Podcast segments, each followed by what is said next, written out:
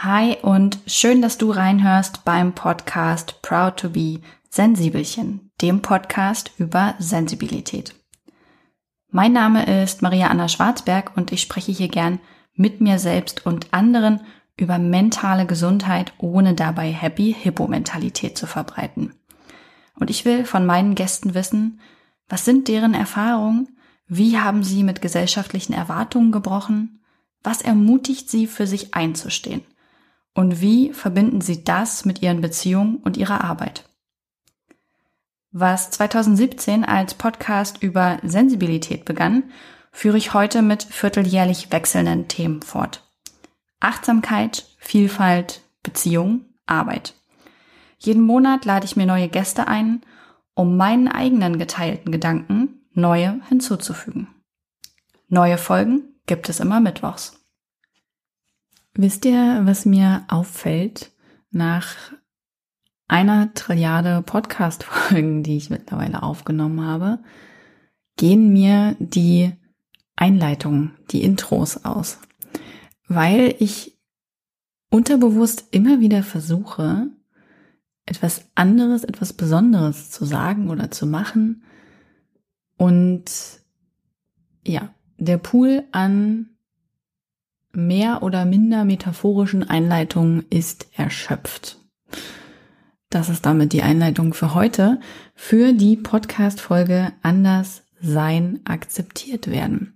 Und mit dieser Podcast-Folge geht es in den Mai und in den letzten Monat vom Quartal, vom Abschnitt, vom Themenschwerpunkt Vielfalt. Bevor wir starten, möchte ich euch noch den Unterstützer dieser Episode vorstellen und das ist natürlich mein langjähriger Partner Readly. Readly ist das Spotify der Magazine. Mehr als 4500 Magazine sind mittlerweile digitalisiert worden und ganz einfach per App abrufbar. Ich habe eine Leseempfehlung bzw. eine Magazinempfehlung für alle von euch, die schon Readly nutzen und auch für alle, die es vielleicht noch tun wollen.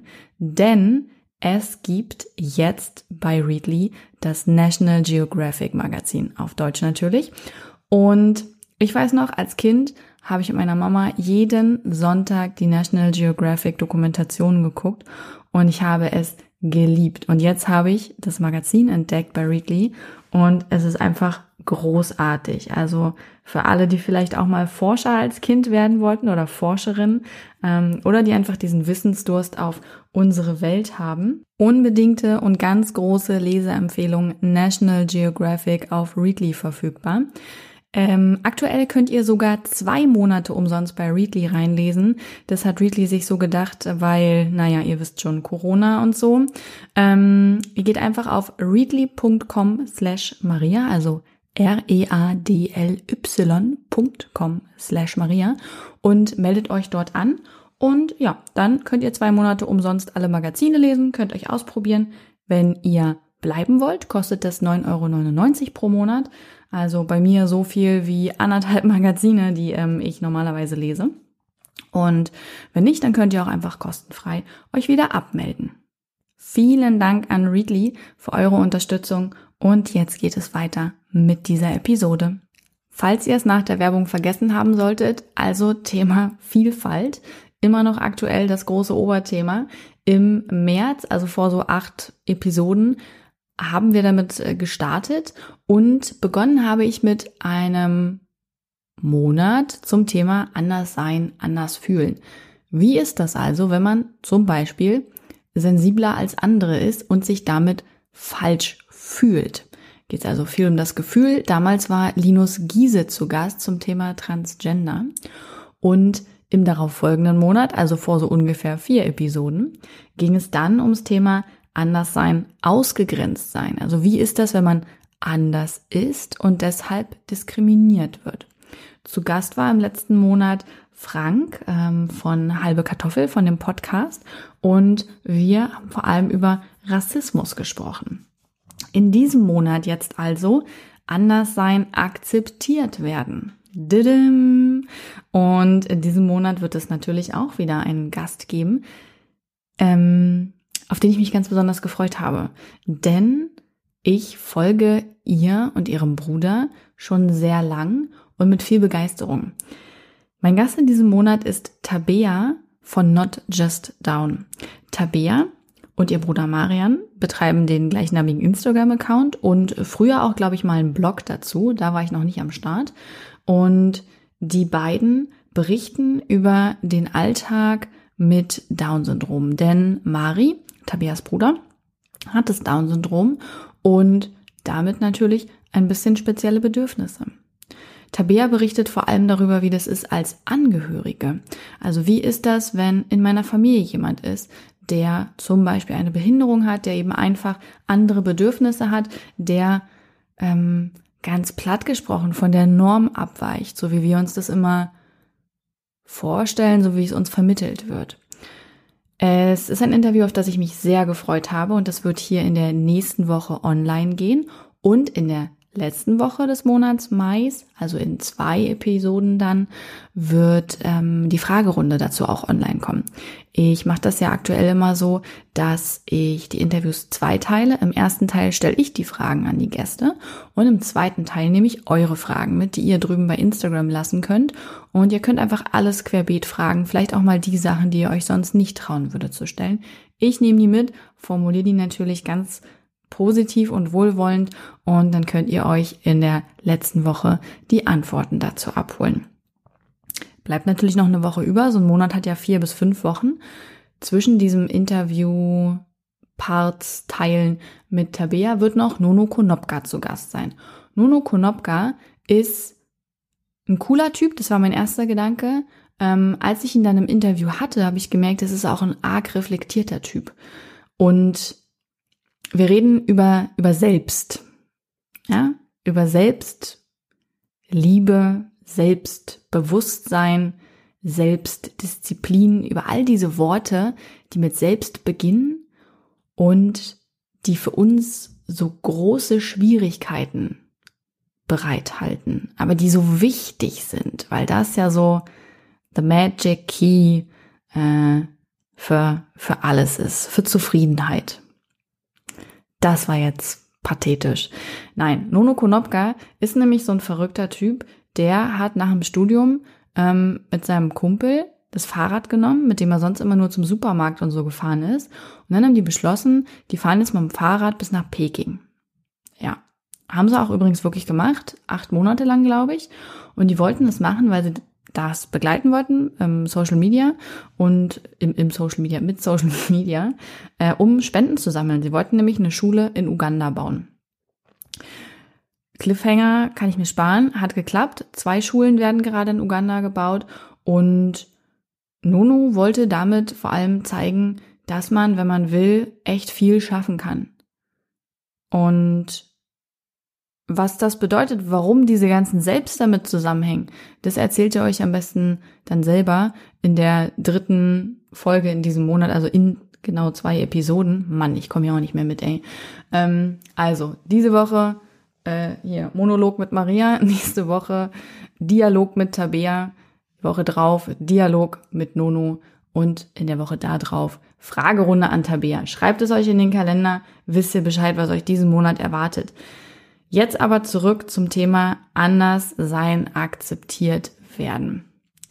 Klingt natürlich erstmal so, als müsste man irgendwas tun, um von anderen akzeptiert zu werden, um, ja, weiß ich auch nicht, anzukommen, von der Gesellschaft gelobt zu werden, was auch immer. Sucht es euch aus, um Anerkennung zu kriegen. So ist diese Folge natürlich nicht gemeint. Wer hier schon länger reinhört, der weiß, dass das äh, nicht das Ziel ist, sondern die, ähm, ich wollte gerade sagen, innere Zufriedenheit, aber es wäre schon wieder so pathetisch. Ne? Aber nein, tatsächlich ist es ja das Ziel. Wie kann ich glücklich sein? Wie kann ich mit mir zufrieden sein? Wie kann ich mich angekommen fühlen? Wie kann ich mich anerkennen? Und ich glaube, dass das eine ganz, ganz, ganz, ganz große Baustelle ist. Ähm, für mich auch äh, auf jeden Fall gewesen. Ähm, ich bin nicht umsonst mit 25 ins Burnout äh, marschiert. Ähm, und auch heute immer mal wieder Thema. Denn wir sind ja keine fertigen Menschen, ja. Also die also wir, wir sind ja nicht so, dass wir mit so einem Problem auf die Welt kommen und wenn wir das lösen, dann ist alles für immer schicki, sondern wir entwickeln uns ja weiter.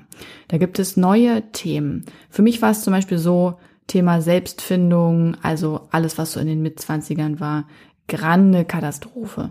Ähm, ich habe lang gebraucht, mich zu finden. Ähm, klar hatte dazu eben auch noch die psychische Belastung mit dem Burnout und so. Aber darin war ich einfach nicht gut. Irgendwann hat es ganz gut geklappt. Ich war fein mit mir. Jetzt habe ich aber zum Beispiel eine Familie. Ähm, ich habe eine Tochter bekommen letztes Jahr im November und das sind wieder andere Herausforderungen, die damit einhergehen. Und auch vor zwei Jahren ist Marley in unsere Familie gekommen, unser Hund. Auch das waren wieder neue Herausforderungen. Dann gibt es vielleicht Herausforderungen wie Wohnortwechsel, ähm, keine Ahnung, Verlust eines Familienmitgliedes. Tausend Sachen, die uns im Leben passieren, Herausforderungen, vor die wir gestellt werden, auf die wir manchmal auch gar keinen Einfluss haben und die einfach wieder Veränderungen bringen, die uns als Menschen verändern und damit auch wieder an den Punkt bringen, bin ich noch glücklich, bin ich zufrieden, fühle ich mich immer noch angekommen oder muss ich Dinge verändern, muss ich sie akzeptieren, muss ich sie loslassen. Ja, so sieht's aus. Und die Frage ist ja, wie kann ich das mit dieser Akzeptanz? Das ist ein schwieriges Ding. Ich werde ganz häufig gefragt, Maria, wie hast du das geschafft, so offen mit deiner Sensibilität umzugehen? Ähm, wie hast du das geschafft, dass du glücklich und zufrieden damit leben kannst? Und dann würde ich ihm am liebsten sagen, lest mein Buch. Da steht es auf 220 Seiten, ähm, wie ich das konkret geschafft habe und was meine Quintessenz dessen ist. Also auch an dieser Stelle nochmal diese Eigenwerbung. Falls das jemand äh, tiefergehend wissen möchte und in allen Facetten und Umfangreichheiten, dann lest doch wirklich bitte Proud to be Sensibelchen. Dort steht es drin. Ich habe es ein Jahr lang für euch im Schweiße meines Angesichts aufgeschrieben. Und ja, hier ansonsten jetzt der Versuch einer Kurzfassung. Scherz. Und zwar ist mir etwas aufgefallen, beziehungsweise ich hatte so einen Denkanstoß. Ich hatte ja dieses Gespräch mit Nono Konopka, das sich witzigerweise übrigens selber gelöscht hat. Das heißt, dieses Gespräch wird es so für euch niemals geben. Keine Sorge, wir haben natürlich nochmal ein neues Interview aufgenommen. War auch eine große Herausforderung an dieser Stelle. Wie macht man das, wenn man schon mal so ein Wahnsinnsgespräch hatte, ein neues Interview aufzunehmen? Ähm, denn man will sich auch nicht wiederholen. Man kann das auch so nicht wiederholen. Deswegen haben wir dann einfach einen neuen Themenschwerpunkt gesetzt, das schon mal vorweg. Aber dieses Gespräch war für mich äh, in vielerlei Hinsicht ein Denkanstoß. Wahrscheinlich, weil Nono und ich an sich sehr, sehr unterschiedliche Menschen sind ähm, und dann festgestellt haben, dass wir doch irre viele Gemeinsamkeiten in unseren Ansichten haben.